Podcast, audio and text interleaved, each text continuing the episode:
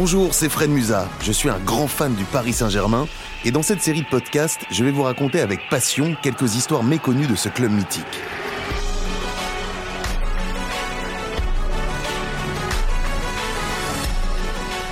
Paris est magique, ce podcast donne vie à la mémoire du Paris Saint-Germain. Le Paris Saint-Germain, c'est aussi un stade, le Parc des Princes.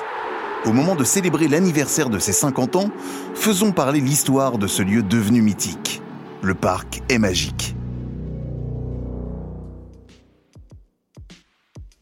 25 mai 1972, une naissance particulière. La capitale accouche d'un stade unique, le Parc des Princes. Et bientôt, il croisera l'histoire du Paris Saint-Germain. Car avant d'être l'écrin euphorisant du PSG, avant d'abriter les courses effrénées de Kylian Mbappé, d'inciter les dribbles chaloupés de Messi ou encore les interventions millimétrées de capitaine Marquinhos, le Parc des Princes a eu plusieurs vies. Nous sommes d'abord en balade, au XVIIIe siècle, parfois l'œil dans le viseur.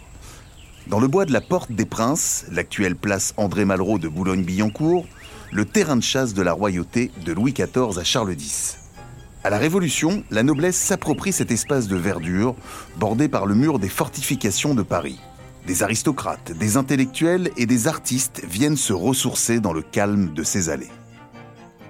Après la chasse, le sport, celui des cyclistes et des athlètes. 18 juillet 1897, juste aux abords de ce quartier huppé, un stade est inauguré. Pas n'importe quel stade, un vélodrome. 666 mètres 66 de périmètre, la piste principale de coureurs à vélo au taquet. La ligne d'arrivée du Tour de France y sera installée sous la direction d'Henri Desgranges, son inventeur. Ainsi, dès 1903, la Grande Boucle arrêtera sa course en son cœur, et ce, durant 64 ans. D'autres compétitions cyclistes et d'autres événements sportifs y seront accueillis. Le football est encore loin d'être légion au parc, selon le journaliste Stéphane Bitton. Le premier match de l'équipe de France de football au Parc des Princes, qui doit dater de 1905, je crois, si je dis pas de bêtises, était un match de baisser de rideau d'un match de rugby. C'était une rencontre amicale entre la France et la Suisse, avant un match de championnat du Racing Rugby. Un an plus tard, c'est au tour du 15 de France de vivre une première rencontre officielle, avec la réception des All Blacks. Seules 3200 personnes peuvent s'asseoir. L'enceinte est rudimentaire et peu sécurisée. Pour assurer le spectacle, un impératif agrandir et solidifier ses tribunes. Dans sa version 2, un nouveau vélodrome est livré en 1932, après plus de 9 mois de travaux. Il présente alors les tribunes du futur Parc des Princes. On y trouve la présidentielle, Paris, Auteuil et Boulogne et puis surtout 40 000 places, dont 26 000 assises. Derrière les buts, c'était ce qu'on appelait les populaires, et puis euh, de chaque côté, euh, ce qu'on appelait les présidentiels à l'époque. C'est ceux qui étaient sur la ligne droite du terrain. C'était un stade comme tous les vélodromes de l'époque, comme le vélodrome de Marseille, comme le vélodrome de Bordeaux et quelques autres.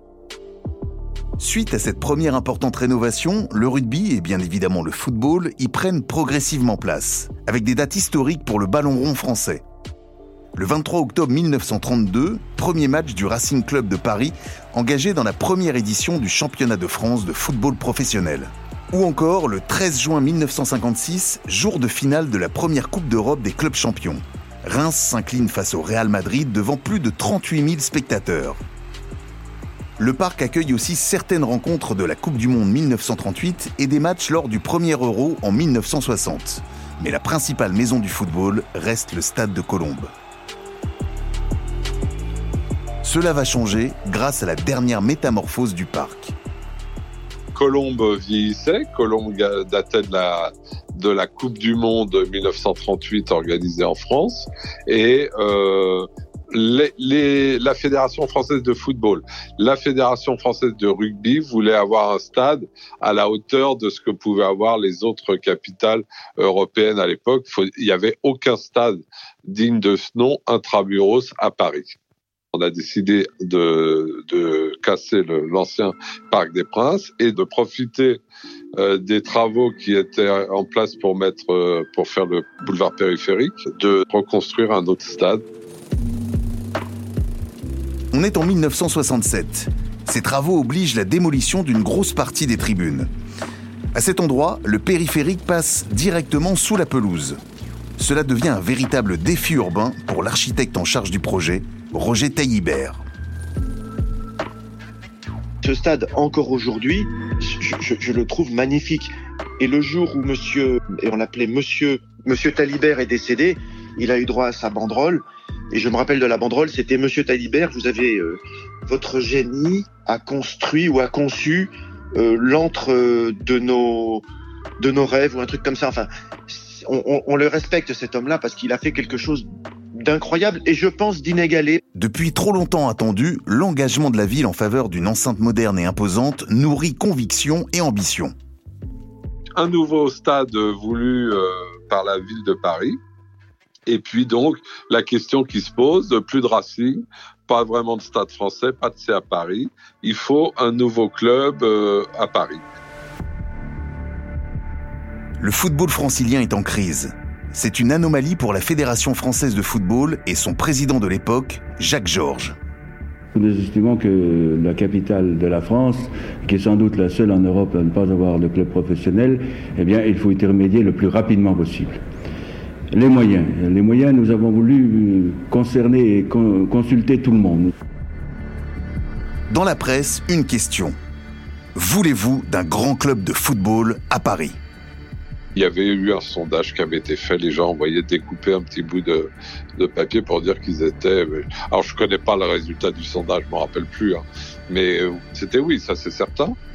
Le rayonnement de la capitale française sur la scène football semble essentiel et urgent. Le Paris Football Club est créé pour border la situation administrative. Reste à structurer le sportif. Dès 1969, quelques hurluberlus euh, tentent euh, une opération sur Europe 1. Au micro, il y a Pierre Belmar. Ses invités, Guy Cresson, président de la société de transport Calberson, et Pierre-Étienne Guyot, alors vice-président du Racing Club de Paris en voie de disparition. Un appel aux dons, mais surtout un gros coup de com finalement payant. C'est euh, en fait la création, la naissance de ce qui va devenir le Paris Saint-Germain en 73. Euh, le Parc des Princes est livré après 4 ans de travaux. Il vivra son premier match sous le signe de l'Olympisme le 25 mai 1972. Un match de qualification pour les JO de Munich. L'équipe de France amateur y reçoit l'équipe du RSS d'Oleg Blokin. Il est exactement 15h15, le coup d'envoi du match aura lieu à 17h dans 1h 3 quarts et pourtant déjà c'est l'affluence. C'est dire le succès de curiosité de ce nouveau stade. Ainsi, Paris dispose enfin d'un temple du football et du rugby à la hauteur de son rôle de capitale. Mais si ce nouveau parc des Princes est un stade, il est également une très grande œuvre architecturale comme peuvent vous le prouver ces images, appelées à accueillir et à contenir 50 000 spectateurs. C'est une impression formidable. Je crois qu'il faudra trouver des nouveaux mots sur le dictionnaire pour euh, employer euh, au sujet de ce terrain qui est absolument formidable. Je crois que c'est le régal des yeux. Le parc inspire l'avant-gardisme. Un éclairage totalement intégré à la toiture, sans piliers pour améliorer la visibilité pas de piste d'athlétisme ni de cyclisme pour la proximité des spectateurs, et une acoustique qui composera bientôt sa légende. Pierre Mankowski, acteur de ce match, se souvient. C'était un, stade immense. On avait l'impression que la, pelouse était très très grande. Enfin, les dimensions du terrain étaient, énormes. C'était une, impression. Hein. On, était, à titre personnel, un peu perdu sur ce, sur cette sur ce terrain et après avec euh, les, tribunes cette immensité enfin c'était surtout qu'à ce moment-là il n'y avait pas beaucoup de stades aussi grands. En plus pour ce premier match il y avait quand même je sais pas peut-être 30 30 35 000 spectateurs. Donc euh, bah, c'était tout était énorme. Moi j'étais très jeune à, ce moment-là. Ça représentait vraiment quelque chose quoi pour cet événement-là, j'avais acheté ma première petite caméra en Super 8 pour que ma famille puisse filmer cet événement. Ils arrivaient à se déplacer d'une tribune à l'autre euh, pour aller filmer un moment au poteau de corner, parce que je tirais un corner, après ils revenaient à leur place. Enfin, il n'y avait pas toutes ces, toutes ces zones A, B, C, enfin, voilà, porte, euh, TU. Pour ce premier match, je crois que tout le monde était un peu mélangé. Hein. C'est des images qui sont d'un autre temps. L'inauguration aura lieu quelques jours plus tard. Le premier match avec le président de la République, Georges Pompidou, c'est le 4 juin 72 et c'est la finale de la Coupe de France euh, Marseille-Bastia. J'y étais, c'était extraordinaire. C'était un stade hyper moderne à l'époque, tout couvert, ce qui était très rare euh, dans le monde. Mon père qui avait connu l'autre Parc des Princes, euh, en fait le bruit se perdait un petit peu, alors que là, c'est vraiment comme une cuvette, c'est-à-dire que c'est totalement refermé et le bruit des supporters reste à l'intérieur du stade. Donc ça faisait un bruit euh, d'enfer. C'était extraordinaire. C'est deux, deux heures de, de chants, de hurlements. C'était grand. Le Paris Saint-Germain, quant à lui, jouera son premier match au Parc des Princes le 10 novembre 1973 un derby victorieux de D2 face au Red Star, avant d'en devenir son pensionnaire de choix lors de sa montée en première division la saison suivante.